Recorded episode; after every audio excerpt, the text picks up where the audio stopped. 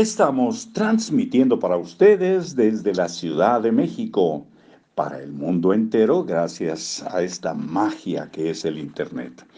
La magia del orden a propósito, original de Maricondo, en libros para oír y vivir. Vamos a ver, solo te llevará 10 minutos reorganizar tu armario por categorías. Así que confía en mí e inténtalo.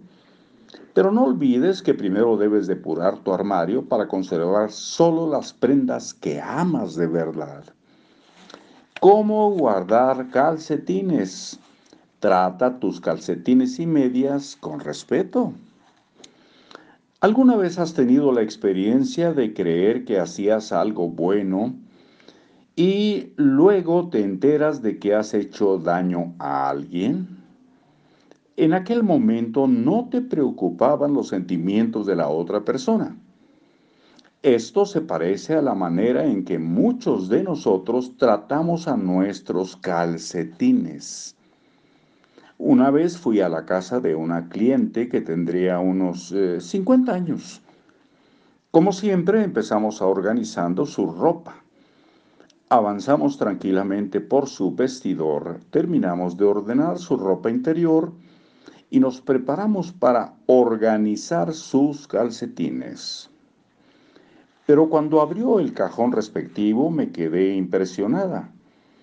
Estaba lleno de pelotas que rodaban por doquier.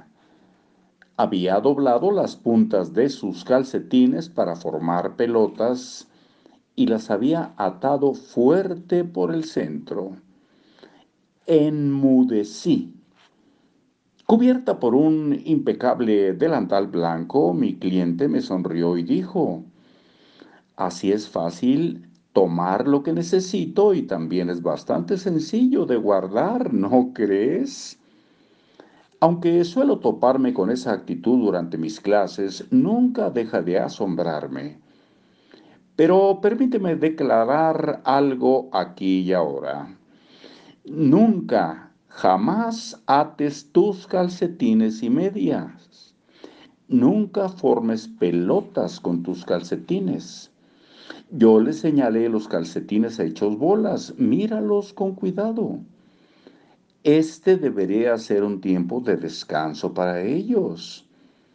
¿Tú crees que pueden descansar así? Así es, los calcetines y las medias guardados en un cajón básicamente están de vacaciones. Se llevan una paliza brutal durante su trabajo diario, atrapados entre tu pie y tu zapato, resistiendo la presión y la fricción para proteger tus preciosos pies. El tiempo que pasan en tu cajón es su única oportunidad de descansar. Pero si están replegados, hechos pelotas o atados, siempre están en un estado de tensión, con su tela estirada.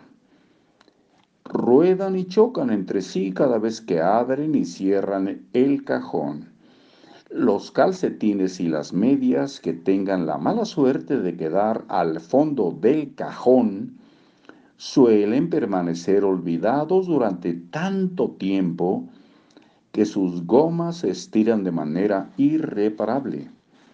Cuando el dueño los descubre y se los pone ya es demasiado tarde y quedan relegados a la basura. ¿Qué trato podría ser peor que este. A ver, ¿qué más tenemos?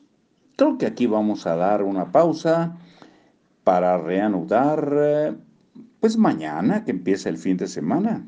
¿Les parece bien? Bueno, empieza hoy, hoy sábado. Pero mañana tendremos un domingo esplendoroso, seguramente, porque depende de la actitud que tengamos nosotros. Hasta muy pronto.